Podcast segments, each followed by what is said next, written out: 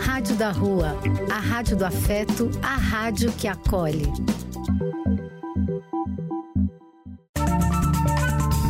Apoio: Casa de Vó, Banho para Geral e Instituto de Políticas Relacionais. Programa e quem quiser que conte outra.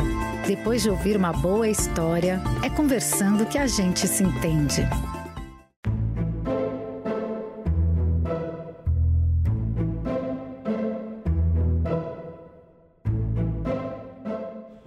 Pessoal! Aqui estamos nós em mais uma contação de histórias no nosso programa E Quem Quiser Que Conte Outra. Programa aqui da nossa Rádio da Rua, a Rádio da Cidadania, da Espiritualidade e da Magia. Como sempre, nós duas juntinhas aqui, Carmen e Ruth, que adoram contar e ouvir histórias. Não é, Ru? É verdade, estamos aqui prontinhas para mais um episódio. E esse episódio de hoje está aí por sua conta. Você trouxe um tema, uau, né? Por, Grandioso. Por minha conta é modo de dizer, né? Vamos ser mais precisos ou humildes. Eu, eu trouxe o eu sugeri um tema que você. Eu, eu fiz uma sugestão de um tema com uma interrogação e você prontamente falou: sim, vamos conversar sobre isso. Você trouxe um tema maravilhoso, Rô. Maravilhoso, hum. atualíssimo, atualíssimo. Vamos começar a conversar e vamos ver. Eu fiquei muito sensibilizada quando vi a sua sugestão. Uhum. Então vamos lá. Nos conte aí como esse tema que eu digo assim, grandioso, é, ele surgiu na sua cabeça e no seu coração? Ele surgiu, acho que na minha retina. é, é, eu estive no fim de semana passado na exposição chamada Amazônia, que está até o final de julho no Sesc Pompeia essa exposição é do fotógrafo Sebastião Salgado é, e são fotos maravilhosas. Uhum. Então, por isso que eu digo que esteve na minha retina. Mas é, a exposição é tão, tão, mas tão bem feita que ela não trabalha só o visual, ela trabalha também o auditivo. Então, uh, ele tem essa exposição, ela tem uma trilha sonora que te põe no meio da floresta e ela uhum. tem também um, um, vou chamar assim, um jogo de penumbra que como se a gente estivesse na floresta, o sol sendo filtrado por camadas e camadas e camadas de folha, né? Então uhum. fica meio escuro. Então você entra dentro da floresta. É e... incrível, porque a floresta dá a impressão. Eu nunca estive na, na grande floresta, não é? Mas eu sempre tenho a impressão de que ela vai puxando você para dentro de você mesmo, inclusive. Né? Uhum. Né? É, eu digo isso porque há muitos anos atrás eu trouxe uma vez para a escolinha uma fita cassete, era era uma época que era o que se usava, era tinha cassete. É que era de mais moderno. Era o que tinha de moderníssimo na época. Eu achei no Museu do Louvre uma fita cassete que chamava A Floresta da Chuva. Ah. Aí quando eu vi aquilo, eu falei, ué, a Floresta da Chuva é a nossa, né? É a Amazônia, a Floresta da Chuva. Então eu comprei e trouxe para a escolinha. Ru, a gente fazia meditação com as crianças era maravilhoso, porque você deitava e fechava o olho, aí começava aquele barulho da chuva, e a chuva ia aumentando, aí você escutava o rugido de uma onça, você escutava os macacos, os pássaros. Nossa, era uma coisa linda, linda. Então eu sempre sinto que a floresta põe a gente para dentro da gente mesmo, porque a gente fazia esse tipo de meditação hum. com aquela fita cassete que com o tempo se desgastou e acabou. Mas saboreamos muito a Floresta da Chuva. Que bom que você trouxe ela hoje aqui. Ah, que legal. e nessa exposição ela, ela também está presente. E a partir dessa exposição que me surgiu a ideia de conversar sobre Amazônia, né? Hum. E eu diria que é o que dá o nome a esse episódio, Amazônia uma desconhecida. Você falou que nunca esteve, eu também nunca estive, eu suponho. Agora uhum. eu fico pensando, a gente consegue esconder um elefante no jardim, vou dizer assim. Porque olha o tamanho da Amazônia e a gente desconhece. A gente, a gente tem pouca familiaridade com ela. Eu fui várias vezes para a Europa, não fui nenhuma vez para a Amazônia. Não tem uma uhum. coisa errada? É, é verdade. A gente conhece outros países e conhece pouco o nosso país, né? Eu conheço relativamente bem o nosso país, eu só não estive na Amazônia. É, mas é que você não vai na Amazônia, você não foi praticamente na metade do país, né? Vamos pois é, esse é o ponto. Esse é o a ponto. Foi no norte, foi no nordeste, mas você não, não adentrou. Foi para o sul, foi. Foi pro sul, mas você está entendendo? Me, me, conta esses dados. Você tem os dados que eu acho que eles são impactantes aí.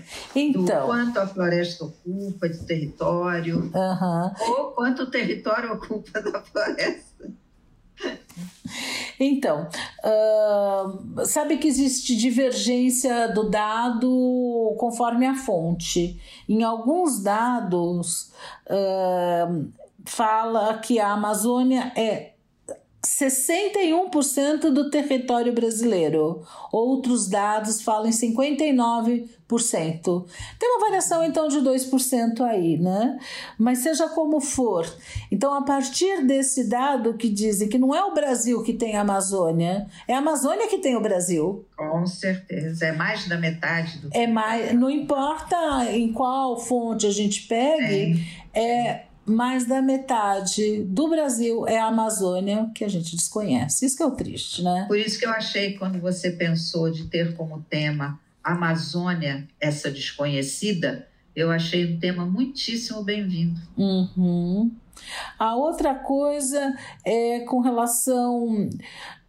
É, é, o maior bioma em diversidade. Bioma é o conjunto de vida vegetal e animal, e animal. Uhum. do mundo é a maior bacia hidrográfica do mundo, é a maior floresta tropical do mundo, do planeta, né? Quer dizer, tudo que diz respeito à Amazônia é hiper, hiperlativo, é, é, é grande.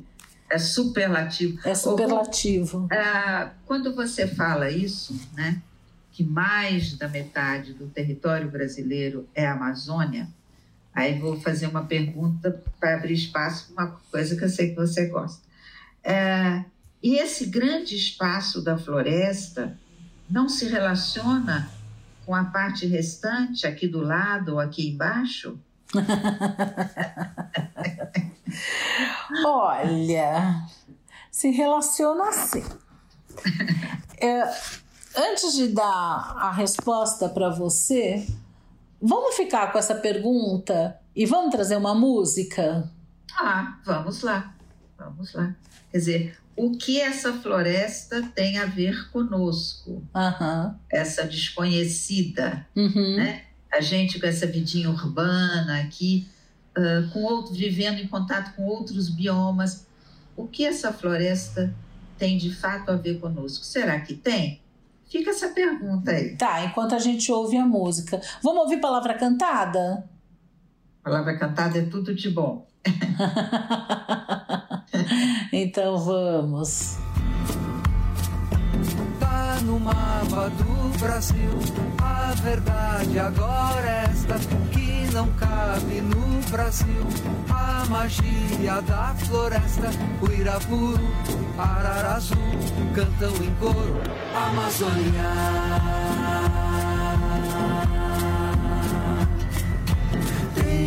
Mar feito de rios, muitos povos vivem lá.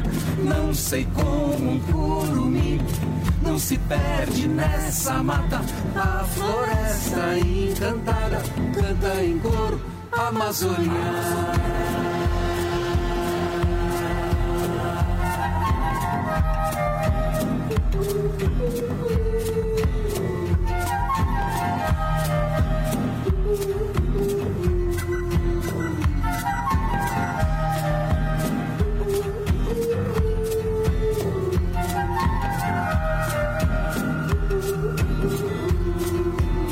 Amazônia. nascer em paz. Deixa o peixe boi em paz.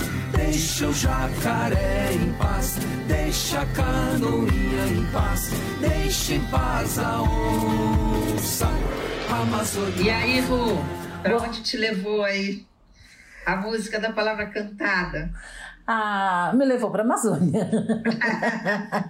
Não te tirou da Amazônia. É, eu, eu permaneci na Amazônia, exatamente. Agora, eu, eu, eu fiquei com a tua pergunta na minha cabeça, só que antes de responder a tua pergunta, eu quero falar de um filme que vai, eh, de alguma maneira, justificar o, o meu raciocínio. Eu não sei, Carmen, se você assistiu um filme chamado Babel, do diretor Alejandro Inharrito. Assisti sim. Assisti sim. Te pega um pouco pelo estômago, né? Exato. Eu acho que é um. Eu gostei muito desse filme. Uh, não creio que ele é uma unanimidade, mas eu recomendo que todo mundo assista porque ele é muito forte, vamos dizer assim, tem cenas fortes, mas eu acho ele importantíssimo. Uh, ele é importantíssimo porque ele consegue mostrar como porque são quatro histórias, vamos dizer assim, sem dar spoiler, né? Não vou atrapalhar, não, não quero uh, estragar quem não tem assistido a possibilidade de assistir e se surpreender. Mas seriam quatro histórias em quatro cantos do nosso planeta aonde uhum. acontecido com, com grupos de pessoas completamente diferentes, uh, só que todas essas histórias elas têm algo em comum. Todas as histórias elas se costuram e elas se relacionam. E tem um, um ponto interessante, Ru, eu li uma vez, na época que eu vi o filme, uh, o crítico dizendo que esse filme consegue entrelaçar uma sociedade tecnológica que a gente considera sofisticada, com sociedades da idade da pedra.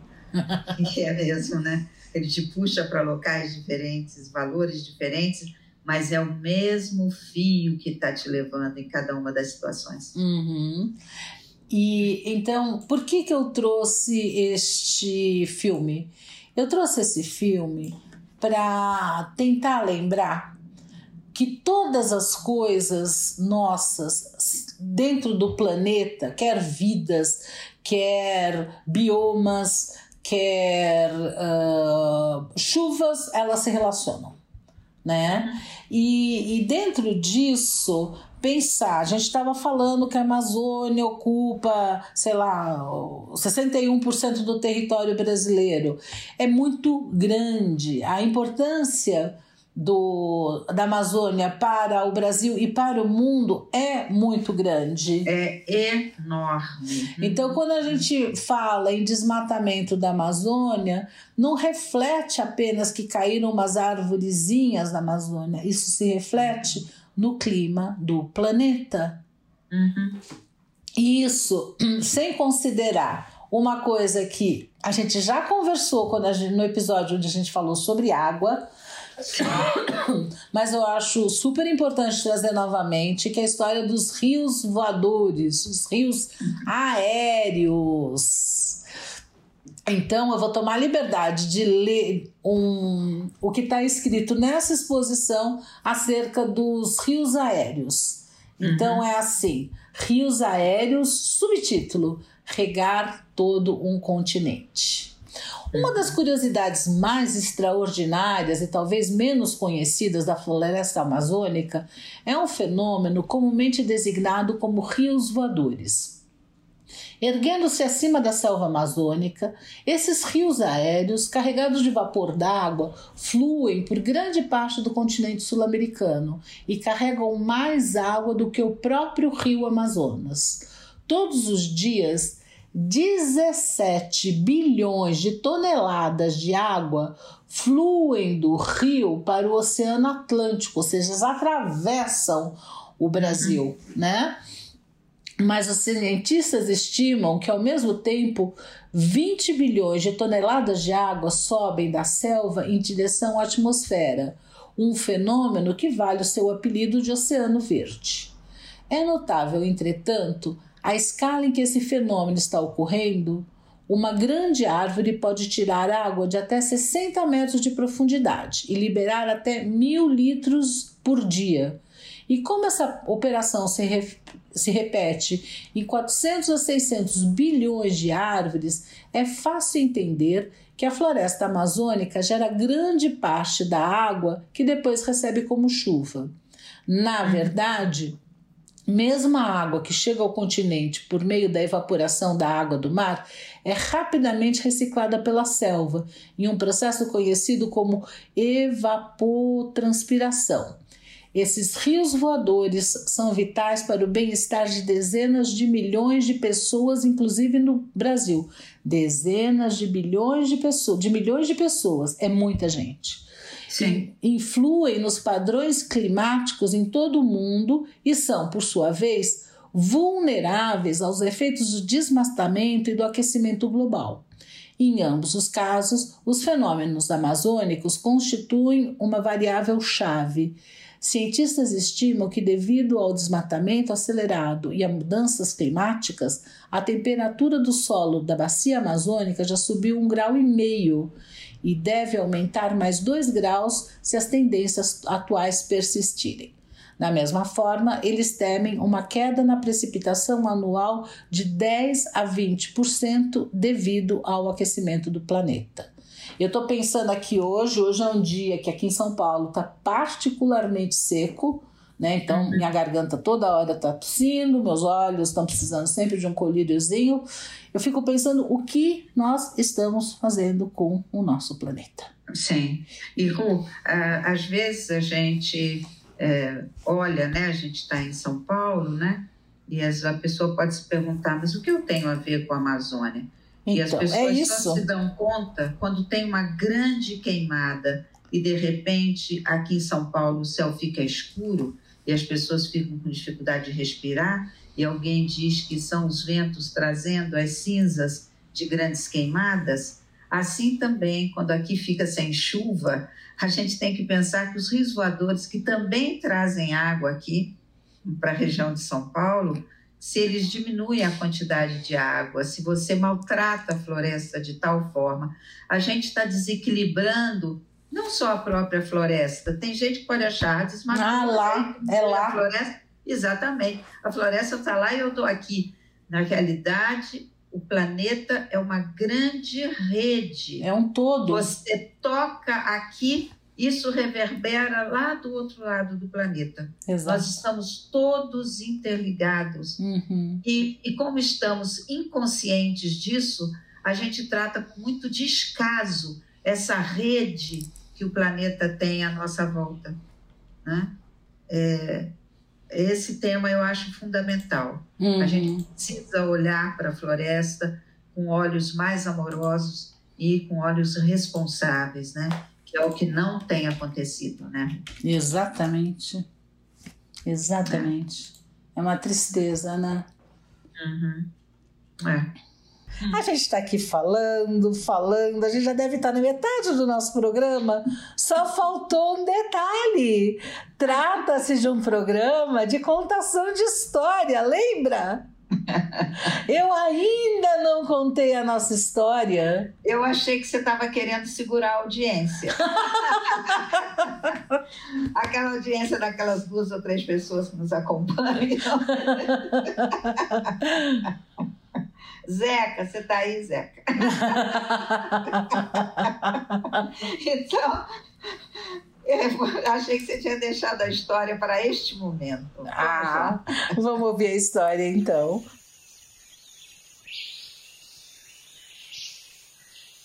O mito das Amazonas tem suas raízes na antiguidade clássica. O romano Plínio foi o pioneiro na divulgação da suposta existência das mulheres guerreiras. Contudo, a lenda antecede a cultura clássica greco-romana. Há referência dessas mulheres guerreiras que viviam às margens do Rio Negro. Contam nos livros de história que haviam três tipos distintos de Amazonas, absolutamente idênticas em tudo, salvo quanto aos lugares onde moravam e ao tipo de habitação que usavam. As mais antigas eram as da África, destacando-se entre elas as Górgones, cuja rainha foi Medusa. As, as outras Amazonas viviam em Sítia, nas proximidades do rio Tanais. Foram estas que mais tarde reinaram sobre a parte da Ásia que fica perto do rio Termodonte. E a terceira tribo é das Amazonas americanas. Segundo a lenda, elas removiam um dos seios para melhor envergar o arco, deixando o outro para aumentar seus rebentos, que, se nascessem do sexo masculino, eram impiedosamente sacrificados. Amazonas, aliás, quer dizer sem seios. Seios em grego é masos, então amasos. No século XVI, essa designação foi dada a mulheres com as mesmas características, cuja existência histórica é discutida e que combateram os conquistadores espanhóis no Baixo Amazonas. Os índios falaram de Icamiabas, que significa mulher sem maridos. As Icamiabas viviam no interior da região do rio Nhamundá, sozinhas. Ali eram regidas por suas próprias leis. A região era denominada por estes aventureiros de País das Pedras Verdes e era guardada por diversas tribos de índios, das quais a mais próxima das Icamaiabas era a dos Guaraquis, Guacaris. Dizia-se que as Icamiabas realizavam uma festa anual dedicada à lua e durante a qual recebiam os índios Guacaris, com os quais se acasalavam. Depois do acasalamento, mergulhavam em um lago chamado Waruá, que significa espelho da lua, e iam buscar no fundo a matéria-prima com que moldavam os muiraquitãs, com os quais presenteavam os companheiros. Os que recebiam usavam orgulhosamente pendurados no pescoço. No ano seguinte à realização da festa, as mulheres que tinham parido ficavam com as filhas e entregavam os filhos para os, para os guacaris. De qualquer forma, quando se pronuncia Amazônia, não se pode deixar de pensar em muiraquitãs e mulheres guerreiras, mas também amarosas, como são, aliás, as mulheres daquela região. O lago, que se chama também chamado de Lago dos Muiraquitãs, é ponto obrigatório no Rio Amazonas. Também é chamado de Lago Verde, que é considerado sagrado pelos indígenas e na realidade lá eles recolhem nefrite, que é um, um, um tipo de um jade, é um mineral esverdeado para produzir esses muiraquitãs, que são produzidos até hoje, que são pequenos artefatos talhados na referida pedra em forma de sapo, tartaruga e serpente, e que se atribuem virtudes de amuletos. Os muiraquitãs são também oferecidos à Mãe Lua em troca de favores. Diz a lenda que no fundo do lago tem uma pedra mágica escondida, e é essa pedra que dá ao lago sua cor azul nas primeiras horas da manhã, mas que se transforma de um verde intenso durante o dia. Não, na realidade, isso pode ser o efeito do sol penetrando nas águas transparentes, iluminando o fundo do lago rico, rico em nefrita. Há quem diga que o nome Amazônia, Amazonas veio quando, no século XVI, Francisco Orellana descobriu o norte do Brasil e quando ele chegou perto de um rio muito grande, ele foi atacado por mulheres guerreiras montadas a cavalo. Lembrou-se então das Amazonas gregas. É por isso que rio Amazonas chama Amazonas. E mulher que monta a cavalo, Amazona.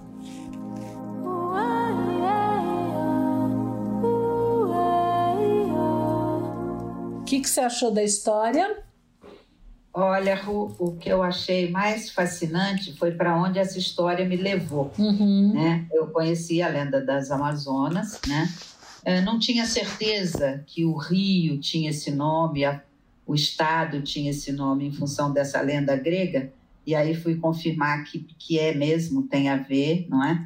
Mas o que eu achei interessante foi a versão indígena das Amazonas, isso eu não conhecia. Uhum. Ah, essas. Como é que é o nome? Eu não consigo guardar. Icamiabas. Isso. As guerreiras amazônicas. Icamiabas. Isso aí eu achei bem, bem fascinante. Eu mergulhei um pouco nisso daí. É, é bem interessante.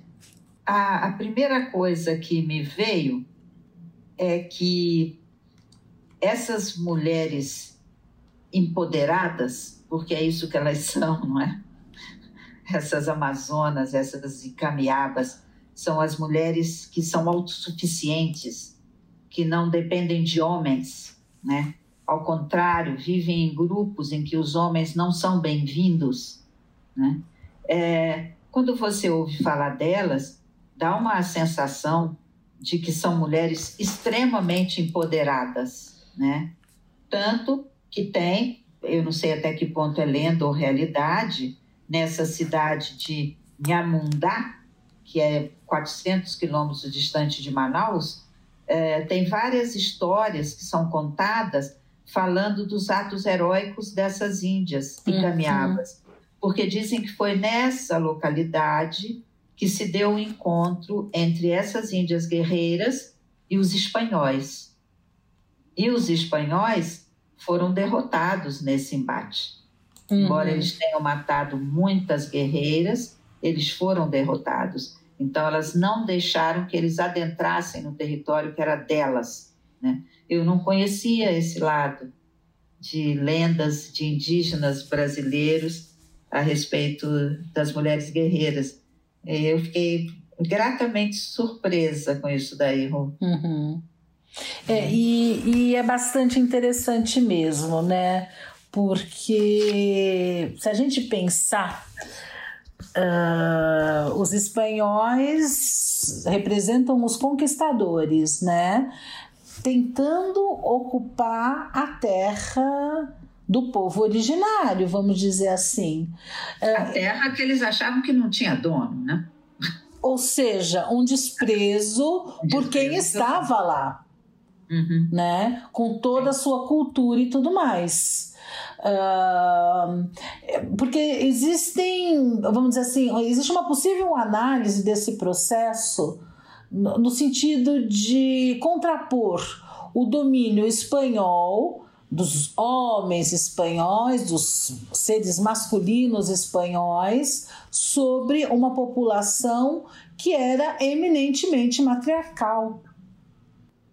Olha, eu, eu achei isso aí é, muito fascinante, porque eu não fazia ideia uhum. que havia uma, uma representação, de certa forma, das Amazonas no, na mitologia indígena. Né? Uhum. Né? E aí eu fui é, adentrar um pouco mais nesse tema e eu vi que tem alguns desenhos, tem um produzido pela TV Cultura que chama As Icamiabas. Ah, que bonitinho! É, olha que coisa! E, nesse desenho eles contam as aventuras de, de quatro personagens, né? A Yuna, a Lassi, Conori e Tini. Quatro meninas indígenas inspiradas na lenda dessas guerreiras.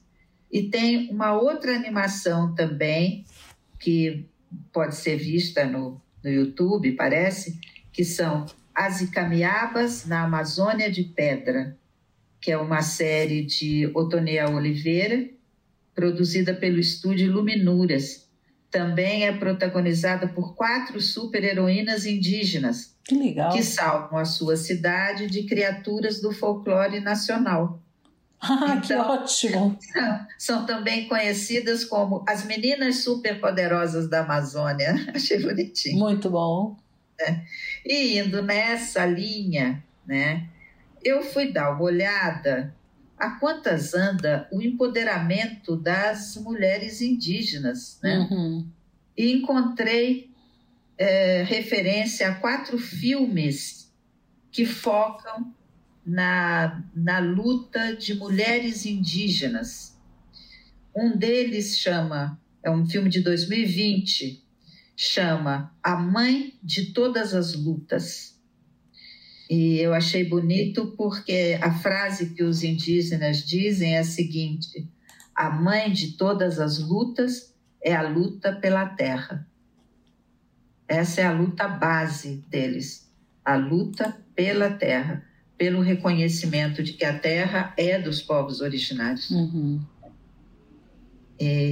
Tem um outro filme que fala de uma, uma mulher indígena de personalidade forte e determinada, que ela questionou a hierarquia e a tradição de seu povo, que é uma estrutura patriarcal em que os homens é que têm a última palavra, os homens é que fazem o contato com os deuses. E essa mulher tanto questionou isso que ela acabou sendo afastada da aldeia dela. Então, ela criou, já que ela foi expulsa da sua aldeia, ela criou uma outra aldeia para organizar o grupo que saiu com ela. Uhum. E o nome dela é Bimichu Ikaya. Bimichu Ikaya. E entre os vários papéis que ela começou a desenvolver, ela passou a desenvolver também um papel que era tipicamente masculino, que era o pajé de cura. Olha. Interessante isso, né? Esse outro filme que mostra a luta do povo pancararo do sertão de Pernambuco para defender a sua terra. Né? Esse é um, um filme que estreou num festival de cinema de Paris, não recebeu nenhum apoio, nenhum auxílio das entidades ligadas às artes culturais aqui no Brasil, recebeu auxílio do exterior, né? E o último filme que eu entrei em contato, eu fiquei apaixonada pelo título. É um, é um curta-metragem, você hum. pode ver na, no YouTube. Né? Uh, o título é Nossos Espíritos Seguem Chegando. Quer dizer, os nossos espíritos continuam vindo. Né? E na linguagem indígena, Nyekoeri Jogeruteri, um filme, um documentário de 2021 eles acompanham uma mulher indígena grávida, a conversa dela com duas outras mulheres, ela se questionando por que será que ela engravidou em plena pandemia. Será que ela fica se perguntando, será que esse filho está vindo trazer alguma alguma sabedoria para ela? E, e filma ela também quando ela acorda de manhã e ela conversa com o bebê ainda na barriga, muito bonito, uhum. muito bonito. E, e, ela fala que se o Nyanderu, né, que seria o Deus, se ele continua mandando crianças para eles, é porque eles estão no caminho certo. Ah. É porque já tem coisas a fazer. Por isso é que esse título, nossos espíritos seguem chegando. Que bonito. Bonito, né? Fiquei encantada com isso. É, eu fico pensando realmente o quanto a gente desconhece, né, acerca dessas tribos indígenas que, que vivem na Amazônia. Inclusive, tem várias tribos que não têm contatos ainda com, com o homem branco. Sim, são o que eles chamam de povos isolados. Uhum. Tem uns que até mantêm um contato inicial, mas a opção deles é de permanecerem isolados. Uhum. E aquele indigenista que foi assassinado há pouco tempo, ele Bruno, Bruno Pereira, né? Uhum. Ele fazia contato com esses grupos isolados. Tem fotos é, lindas dele com os, as crianças indígenas encostadas nele, dizer, com, com familiaridade, né? Que você só faz isso. E tem um vídeo belíssimo dele cantando, porque ele falava quatro dialetos indígenas, né? Que perda! Ele né? dominava quatro dialetos indígenas, uma, uma perda muito grande. E tem um vídeo bonito que é ele cantando, né? Numa, numa dessas línguas.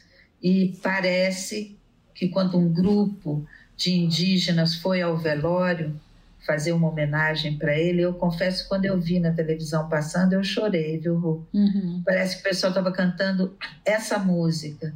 E é uma música que a letra diz. Porque o, o indígena traz uma coisa meio quase para a gente soa como ingênuo, mas não é ingênuo, é uma coisa de uma pureza, né? uhum. né? E a música diz: Meu irmão, cadê você? Por que você não está vindo brincar comigo? Então, é, nossa, eu chorei quando vi. Achei, achei, achei profunda aquela homenagem, sabe, Ru? Uhum. Muito. muito linda. Esse, esse foi um assassinato que foi uma perda que a gente não consegue nem avaliar a dimensão dela. Aqueles uhum. dois lá. Desse duplo assassinato, né? É, o duplo assassinato. Né? Uhum. Então, e o pessoal colocou a nu, né? Desvendou assim uma parte que todo mundo suspeitava, mas nunca tinha ficado tão óbvia, né? Que tem uma, uma faceta criminosa se enraizando na região da floresta e se enraizando onde o Estado não tem interesse em comparecer, né? Aí a gente lembra do Chico Mendes, lembra daquela freira americana. É uma longa história de perdas, né? Uhum. E uma outra coisa também que eu vi, que eu, que eu achei interessante de ter visto, é que quando eu li sobre as Icamiabas lá, é, eu, eu aprendi que existem em algumas tribos cerimônias indígenas que relembram as Icamiabas. Você chegou a ver isso? Não, não, me conta. É, eu vi duas delas e eu achei, uau, olha só.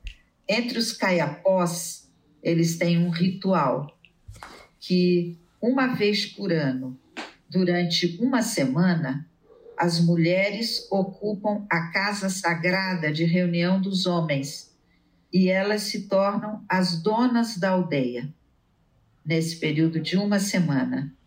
Então, os homens ficam em casa, eles fazem a comida e cuidam dos filhos e as mulheres provocam os homens, gritam com eles, atiram pedras, né? E a mensagem é, a mensagem é muito clara. Se vocês não forem leais e amigos, nós vamos embora da aldeia. Vamos viver sozinhas nas florestas, na floresta, uhum. como as mulheres guerreiras. Essa é a mensagem que as mulheres caiapós passam.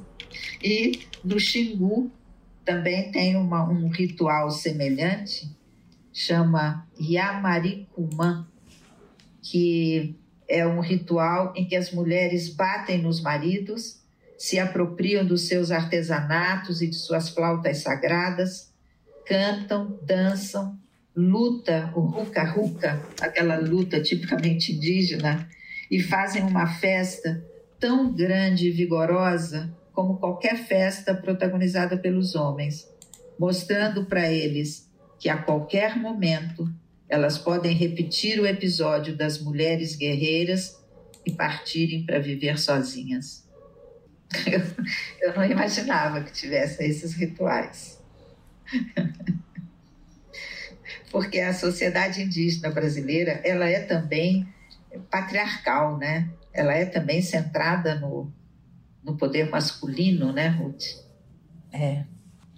É e verdade. você vai ficando quietinha, eu vou falando. Você vai ficando quietinha, eu vou Eu tô pensando no, nos amuletos, nos muiraquitãs. Ah, eu vi também os muiraquitãs. Duas coisas que eu vi. Eu vi os muiraquitãs e eu vi as cacicas. Então vamos falar dos muiraquitãs e depois eu falo das cacicas, que eu adorei. Então, nessa lenda das Amazonas, o é colocado que, que seriam amuletos que elas dão aos homens com quem elas têm a relação sexual. Mas até o. É lenda das Icamiabas, né? Das Icamiabas, isso. Não das Amazonas gregas. Das Amazonas. Amazonas americanas, né? Como ele chamou. Um, e, e, na realidade, assim, é, é, usado até hoje como amuleto da sorte. Tem gente que diz que é só um sapinho, mas... Tem gente que fala que a maioria deles é com formato de sapo. Né? Mas pode ser outro formato ser também. Outros animais. Uhum. Outros animais. Agora, sabe que interessante? Porque aonde que vai aparecer o Muiraquitã? No, eu não sei se é a mesma coisa que eu encontrei. No Macunaíma? No Macunaíma. Eu nunca tinha prestado atenção. Eu também não. que o, o Macunaíma, na realidade, ele perdeu o Muiraquitã que ele ganhou, não é? E ele passa a história inteira procurando o Muraquitã e procurando a Icamiaba por quem ele havia se apaixonado. Eu não sabia disso. Às vezes eu fico pensando, quando a gente não conhece, às vezes a gente não presta tanta atenção. Exato. Eu acho que a partir da lenda das Icamiabas, a gente começa a relembrar de Macunaíma, né, do filme, porque eu não li o livro, mas do filme com outro olhar. Como enriquece, Quando você não né? conhece, são detalhes que passam, né? Que escorregam assim por você, você uhum. não, não, capta. É uma referência que fica perdida, né? Fica perdida. E no caso aqui a gente começa a, a, a encaixar as pecinhas, né? Eu achei muito interessante essa porque o Macunaíma sempre ficou muito forte para mim, aquela imagem que o pessoal fala que é o espírito do brasileiro, né? É o herói sem caráter, o Macunaíma. O indolente. E quando ele nasce, a primeira coisa que, que ficou o registro para mim, ele nasce, a primeira coisa que ele fala, eu tô com uma preguiça. Mas na realidade ele tem um propósito. Ele está procurando o Muiraquitã dele. Eu achei muito bonitinho isso aí. e Ru, e as cacicas, Ru? Que novidade é essa? Olha, eu andei percebendo que ah, algumas vezes em noticiário e tal, eu vi entrevistando mulheres que diziam que eram caciques. Uhum. E aí eu falei, ué, mas existe cacique mulher? E Aí eu fui dar uma olhada e encontrei um texto falando das cacicas e, e dizendo que começa a ter um movimento entre algumas tribos indígenas de eleger mulheres para o posto de cacique, que é o posto da pessoa que toma as decisões. E aí eu encontrei entrevista com algumas cacicas e eu achei interessante porque uma era do Rio Grande do Sul, a outra era do Norte. Então eu fiquei vendo o seguinte, que na realidade você tem este movimento disseminado pelo país inteiro. Uhum. Isso eu não fazia ideia. Você entendeu? Uhum. Inclusive, a gente sabe que o sul do país, é, você tem estados que são é, aparentemente um pouco mais conservadores, né? E uma das cacicas era exatamente do Rio Grande do Sul. E são mulheres, geralmente jovens, com formação universitária. Então, pessoas que dominam um pouco a, a linguagem de hoje mas tem um pé muito bem plantado nas tradições ancestrais. Eu achei que era um sinal dos tempos, Ru. eu, eu fico aqui me perguntando uh, quão bem aceita elas, essas cacicas são pela sua tribo. Como assim, Ru? Não ouvi. Se elas são bem aceitas, como que é a aceitação? Elas são eleitas, Ru. Ah. Elas são eleitas. Então, elas são aceitas pela maioria, elas são eleitas. O, o, eu não sabia disso, o cacique é eleito. Ah, é? A, uma delas, que é a Alice Guarani, que é do Sul, é, ela, palavras dela, né? Fui escolhida pelos meus parentes, entre aspas, que é como chamamos os membros da nossa comunidade. Cada aldeia tem sua maneira de eleger suas lideranças. Só posso falar do meu lugar de indígena guarani, periférica, urbana, e da responsabilidade que tenho estando nesse espaço que sempre foi ocupado por homens. Somos poucas cacicas aqui no Rio Grande do Sul e de comunidade urbana eu sou a primeira. Comunidade próxima de cidades, né? Uhum conta Alice, líder do povo guarani e estudante de pedagogia. Olha, que interessantíssimo, hein? Não é? É, maravilhoso. É? E tem outras que são do norte. Tem uma que chama Telma, que ela também foi eleita pelo grupo dela. Uhum. Não é que ela decide, ah, eu vou ser cacica. Não, ela, ela é escolhida pelo grupo, né? E ela fundou o Parla Índio, que é o primeiro parlamento do movimento indígena brasileiro, criado para discutir questões referentes aos povos originários e aumentar a presença dos povos originários no Congresso Nacional. Que interessante, hein? Ela tem 49 anos e defende uma maior participação feminina no movimento indígena do Brasil. Ah. Maravilhoso. Palavras dela. Porque eu acho interessante trazer palavras da própria pessoa, né? Sim. Temos que nos envolver com a política porque estamos diante de uma situação muito difícil para com nossos direitos e precisamos, de fato, ocupar esses espaços. Senão vem outra pessoa e faz tudo ao contrário do que foi conquistado por nós com muita luta. É. Além das funções de cacique, as cacicas têm demandas da própria família e acabam se tornando mãe de toda a comunidade. Uhum. Palavras da Telma, que é uma cacique eleita em Roraima. Uhum. Bem interessante eu, eu adorei, mesmo. Eu adorei. Quando eu encontrei essas entrevistas, isso aqui, é, Olha. O que eu acho interessante, e acho que de alguma maneira a gente está hoje na nossa conversa batendo insistentemente nessa tecla é o nosso desconhecimento, a nossa ignorância acerca do, da maior parte do Brasil, né? Sim. E uma coisa também e que. das comunidades existentes, né? Exato. Brasil afora. Sim. No caso, nós estamos falando particularmente na, nas comunidades na comunidades Amazônia. indígenas, né? É, e na e... Amazônia, né? Um, sabe um outro aspecto que também chamou muita atenção? Uma das fotos que tem lá nessa exposição, né? Que é da onde surgiu toda a nossa conversa de hoje. Tem a foto de uma construção de uma oca mas é que assim, acho que no meu imaginário, uma oca era tipo uma cabana. Essa oca que eles estavam construindo tem a pessoa construindo, né? um indígena construindo, participando da construção. Então dá para a gente calcular a proporção da pessoa para o tamanho do negócio.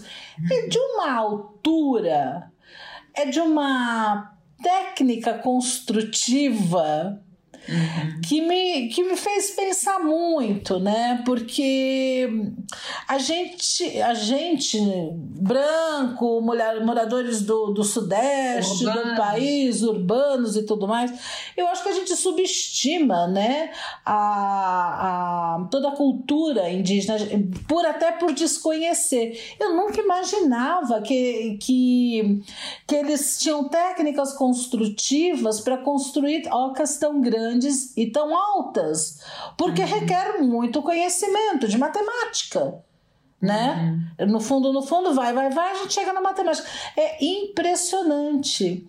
E eu me lembro, eu não sei se você leu aquele livro do Ken Follett, o, Os Pilares da Terra, o que é, é, é, é uma são vários livros, ele é começa. Uma, uma série de é, livros. É, uma série os, de os filmes que fizeram para a televisão. É, eu as não. séries na TV. Eu não vi. Pilares da Terra. É, mas eu, eu li, mas eu não vi.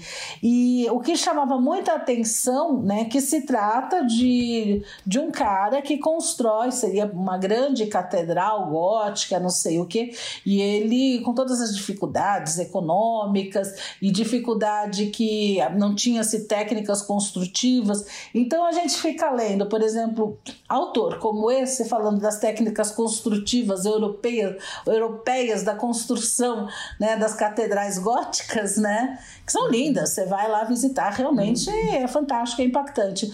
E a gente absolutamente desconhece as técnicas construtivas usadas aqui no nosso país pelos indígenas da Amazônia né? Não tem, eu não conheço nenhum autor, não tem nenhuma série que eu saiba na TV que conta a saga do daquele construtor da OC, como é transmitido o conhecimento e como é uh, como eles resolvem as questões técnicas e tudo mais. E com certeza lá tem também muita muita coisa para ser contada, né? Com certeza. Talvez o, o fato da gente ter sociedades indígenas como sociedade de tradição oral, uhum. né? E, e aquilo que a gente sabe, né?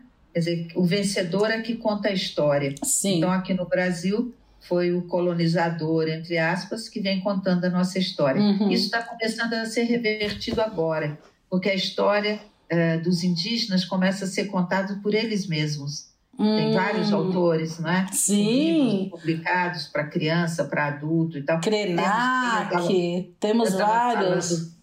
Vários, né? E, o Cacaverá, Daniel Munduruku, tem, uhum. estou falando das cacicas, né? Também assumindo o, o poder no grupo uhum. e tomando decisões. Então começa a se desvendar para a gente um universo a respeito do qual a gente ainda é totalmente ignorante. Pois é. Mas já havia um julgamento a priori a respeito de um universo desconhecido. Uhum. Né? É, eu acho que a gente está vivendo um momento de transmutação. Isso eu acho muito rico. Uhum. As cacicas me trouxeram isso uhum. muito, muito forte. Né? É, eu, eu gostaria de terminar aqui a minha, a minha participação falando das cacicas com uma frase da Alice Guarani, que eu achei uau. Ela diz o seguinte: palavras dela. Até bem pouco tempo não éramos ouvidas. Estamos em 2022 e ainda é extremamente difícil e delicado ser uma liderança. Vivemos em um país que não honra a Mãe Terra. E ainda vou mais fundo. Todos os seres humanos precisam do ventre de uma mulher para nascer. O feminino é sagrado, é quem gera a vida. Vivemos em uma sociedade doente, gananciosa, inescrupulosa, que faz tudo em nome do dinheiro. Isso oprime e mata mulheres diariamente. Alice Guarani. Ru, Terminamos por hoje, Rô? Terminamos, terminamos sim. Quer dizer, na realidade, eu acho que a gente não termina, né? Porque uh, eu acho que a gente está abrindo aqui um espaço para reflexão sobre toda essa questão, né? Uh, do quanto nós ignoramos a maior parte do território brasileiro e as pessoas que vivem lá. A gente nem falou hoje da população ribeirinha, né? Eu acho que tem muita coisa que a gente realmente ignora. Né? Então, hum, eu deixaria os três pontinhos, vamos dizer assim. É. Quando eu, sempre quando eu digo para você terminamos por hoje, a gente termina a nossa parte da falação. E a gente espera que tenha deixado subsídios, questões para reflexão. Exato. Aí a reflexão vem é no silêncio, né? uhum. né? É, é, é, enquanto a gente está aqui conversando, eu acabo de receber um convite para um ato interreligioso do Bruno e Dom Presentes em defesa dos povos indígenas. Quer dizer, uh, eu acho interessante perceber que tem movimentos uhum. com relação a essa questão, né? Sim. Pipocando todos os cantos, que é, é importante mesmo, né? Sim é como o movimento da Marielle presente, né? É um uhum. movimento de manter a, a, presença dessas figuras, né? Sim, sim. E quem quiser que conte outra e vamos deixar a musiquinha para terminar. Como sempre, como sempre. beijão, Ru. Até a semana. Até. Tchau.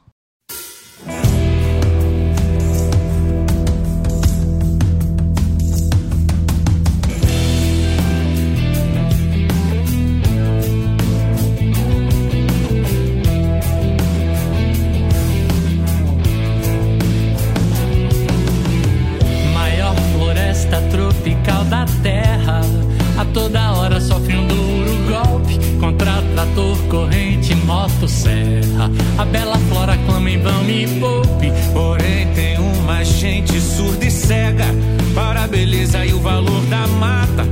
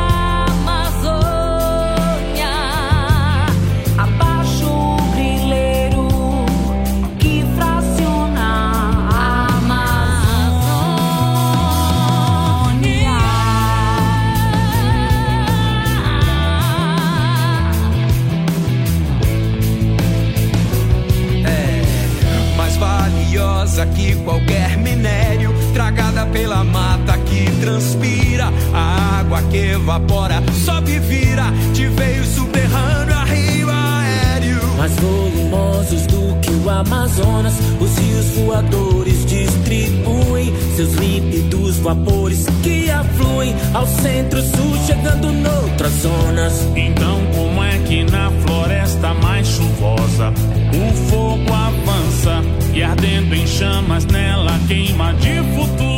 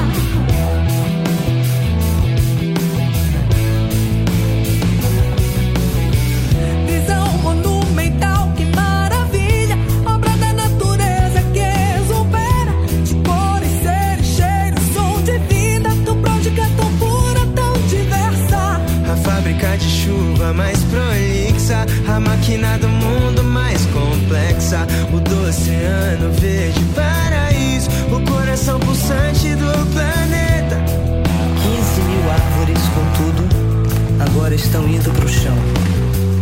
15 mil vidas derrubadas só durante o tempo desta canção.